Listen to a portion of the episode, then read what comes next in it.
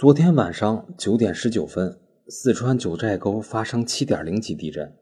在这里，小林和大家伙一起祈求，愿四川挺住，愿人员平安。下面开始今天的音频。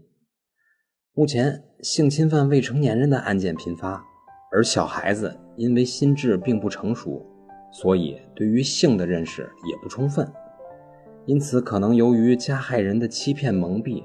而不去告诉家长，或者因为加害人的恐吓而不敢告诉家长。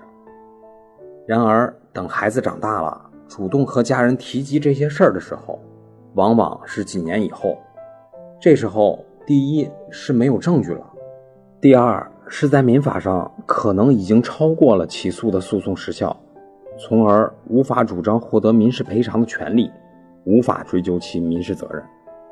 但是，将在今年十月一日实行的民法总则中规定了新的条款，给予未成年人更大、更多的保护。其内容是：凡是性侵犯未成年人的案件，如果主张民事损害赔偿的话，可以在未成年人十八周岁之后再起诉，法院都会登记立案。这就大大的加强了对于未成年人的保护力度。但是，还是要提醒未成年人和家长。不要误会这条法律，即性侵案件发生之后，非要等到未成年人成年之后再去起诉，这样的话很可能因为证据缺失难以胜诉。所以，一旦出现性侵案件，要及时报案，保存证据，提出控告，不要让恶人逃脱法律的制裁。以上就是今天的音频，供您参考。